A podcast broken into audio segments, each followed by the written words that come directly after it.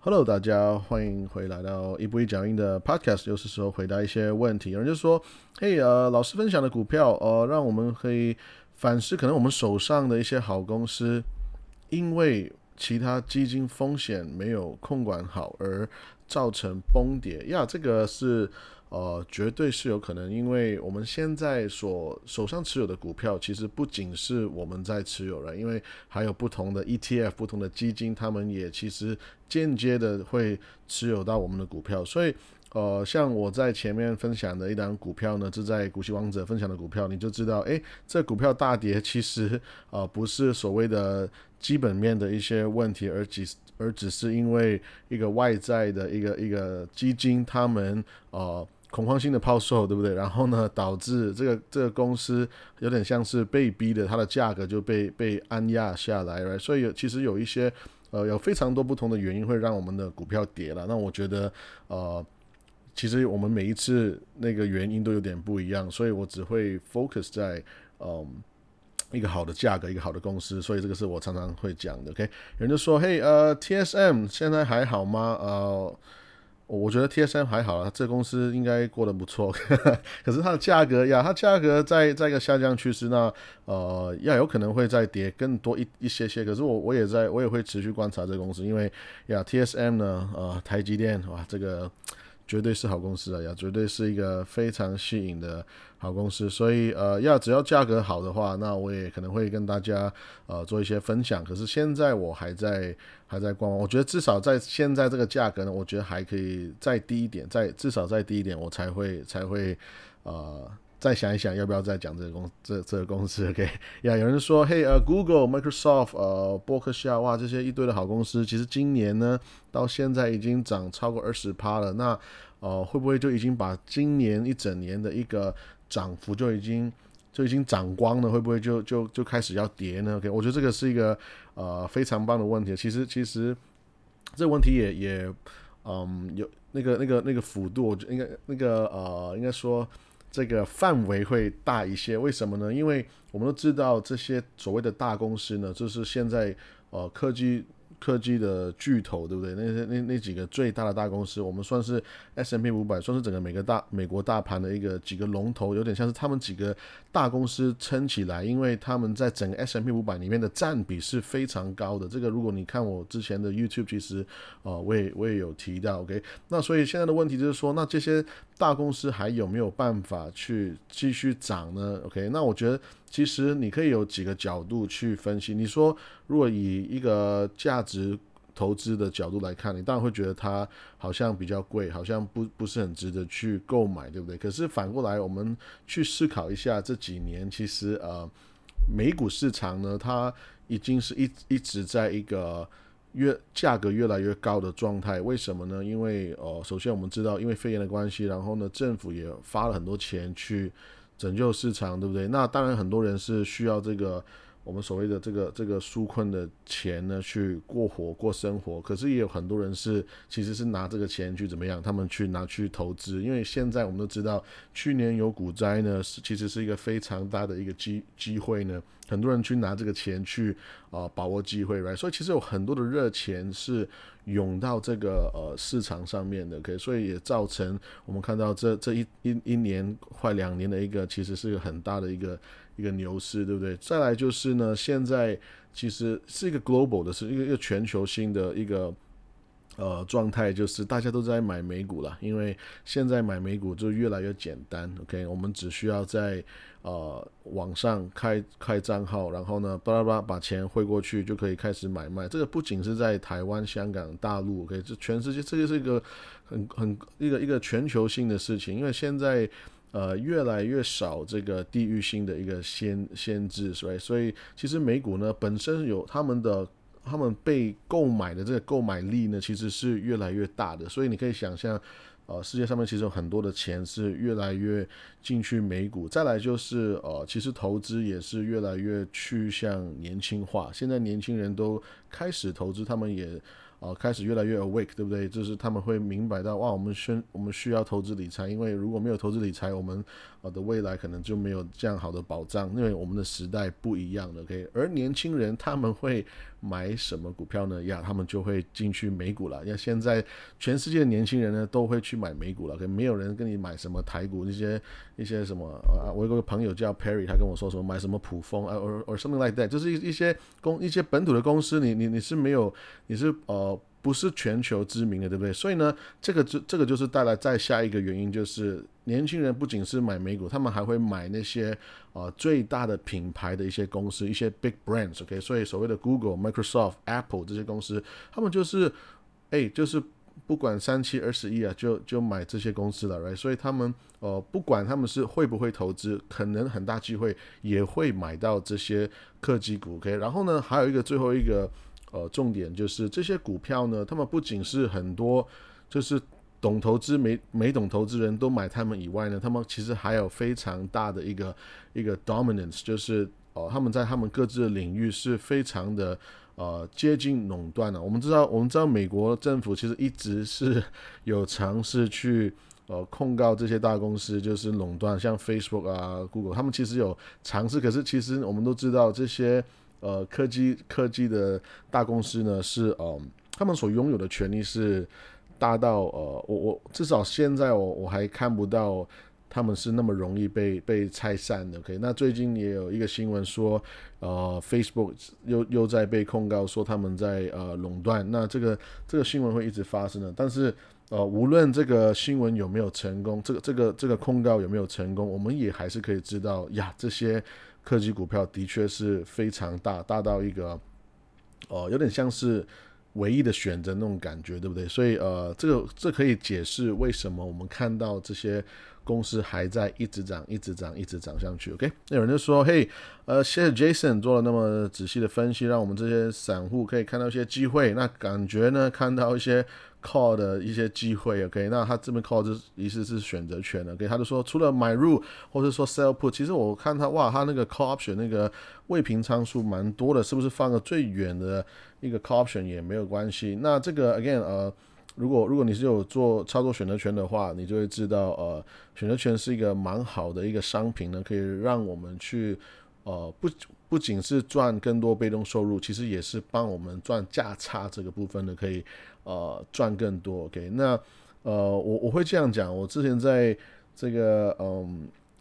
股息王者里面分享的这个公司呢，我会说，它如果你看技术分析，它是很烂、很恶心的，因为其实这个这个算是一个。呃，我所谓的价值投资的一个机会显现出来，也就是说，当这种公司大跌的时候呢，你你那个线图是很丑的、很恶心的。所以，如果说你用技术分析的话，那我会觉得，呃，没不是很靠谱了，right？对不对？那可是，如果你用一个呃，again 长期投资的眼光，你说你去做选择权，去让它赚更多的钱呢，那我觉得这个呃问题不大。可是，可是很重要的一个点就是你要记得选择权。跟股票最大的分别就是选择权呢，它有一个时间的限制，也就是说，如果你买了这个选择权，可是它到那个期限以后，你到了那个到期日以后，结果那个股价没有涨上去的话，那你可能这个很严重哦，你的选择权可能会归零啊。所以这个我觉得大家还是要呃。要知道这个风险，OK？那所以如果反过来说，如果这样的状况的话，那我就是买股票，我管它的，它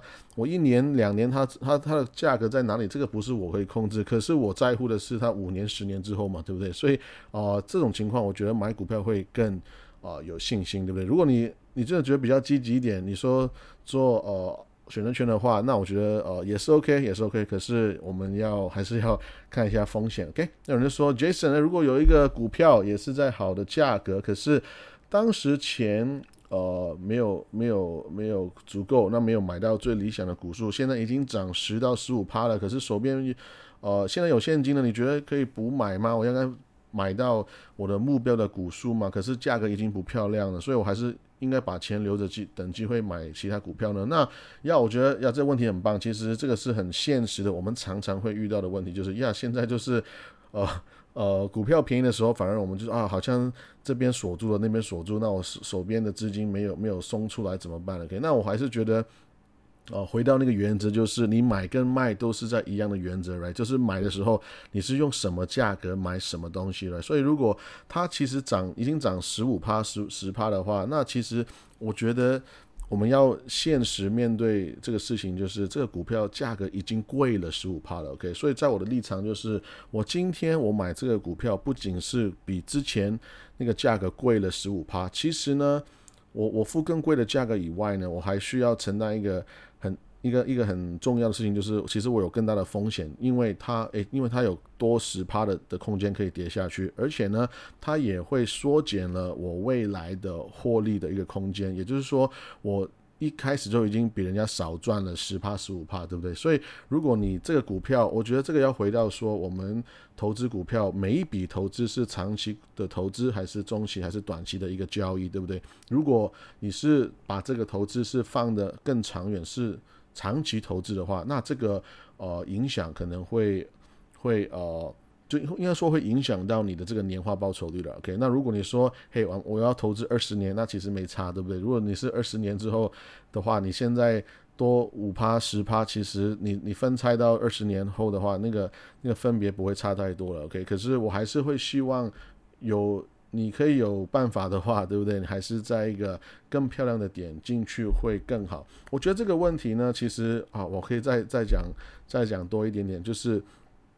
你要分辨说，你你买这个股票是一个机会，还是你在长期的定期不定额在买这个公司？因为如果它是好公司的话，Yeah，who cares？你就是一直在长期持有，然后呢，你就是定期不定额买的话，那好像它相对影响不是很大，你就一直买到目标股数就可以了。可是如果这个公司并不是那种你想要持有一辈子的话，那我就会觉得像我前面讲的，你的进场点那个那个价格就会相对重要很多。OK。有人说：“嘿，呃，目标，我的一个朋友，我这个朋友的朋友呢，说他的目标的 BTI 占资产的三十趴到四十趴，好像是啊，巴菲特看好苹果也是投入三四十趴那么多，诶，甚至是想要加码 BTI 到六十趴，想说趁便宜就大量买进，锁定这个值率，有点不知道怎么样跟他讨论呃资产配置，而。”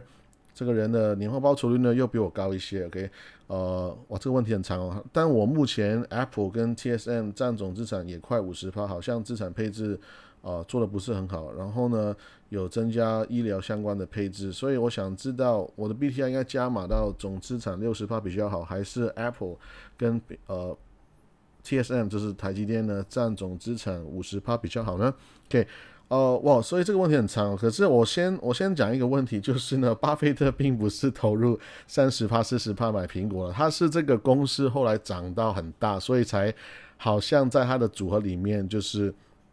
变得现在好像三四十趴那么大，我觉得这个大家要需要注意，就是其实巴菲特呢一直以来呢，他买股票的那个逻辑都没有太大的改变，也就是说，他每一次买入的钱都是他整个组合的某一个一个帕数跟一个资金的空管。我我也我也希望大家也可以这样对你的钱哦，就是今天你手上有一百块，那你可能每每一次买股票，你就是花。Whatever 两块钱到五块钱之类，你就是空管那个风险，对不对？可是今天你的钱现在变成一千块呀，那你就你可以买更多嘛，就是二十块到五十块，或者说甚至是你变成上万，你就变成两百块到五百块，对不对？其实你那个趴输呢，你每一次输钱的那个最大的损失都可能不会太多，OK？那为什么呃？巴菲特其实我我这样讲好了，哎，巴菲特他投资有没有犯错过？绝对有，巴菲特犯错也是非常多的，OK，他也是买了很多就是错误的股票，他也就是 miss out，他也是啊错过了很多。这之后大涨的公司，OK，可是我们知道它还是很厉害，为什么？因为亚 h K，因为他买对的那些股票就是大涨，OK，我觉得这个是很多人误会的一个点，就是说啊，我买十个股票，我十个都要赚钱，我才是成功。No，其实是我们买十个股票，然后呢，我我有可能有五个、六个、七个都是错的，可是我就是输了。七块钱，但是我剩下那三那三块钱呢，会帮我赚哇三十四十五十块一百块这样子，OK，所以呃，我觉得这个是长期胜利、长期赚钱的一个很需要注意的一个一一个一个部分，OK，所以呀呀，巴菲特不是是自己这是整个整个身家的三十趴就直接投入苹果，那他这是他是慢慢买慢慢买，可是 Apple 涨得很快很大，然后变成他整个组合很大的一块饼这样子。我觉得这个也是很多人就是小看巴菲特的地方，巴菲特没有改变过，巴菲特没有没有因为变老而变得不会投资，那巴菲特还是很会投资，还是还是非常厉害。OK，所以我觉得这个呃回答这个这个朋友的这个伙伴的问题呢，就是呃我还是回到说你你要记得你的钱是流动。你的钱会越来越多，所以呃，就算你现在呃加买到 B T I 或是 Apple 或是台积电到 I don't know 三十帕四十帕。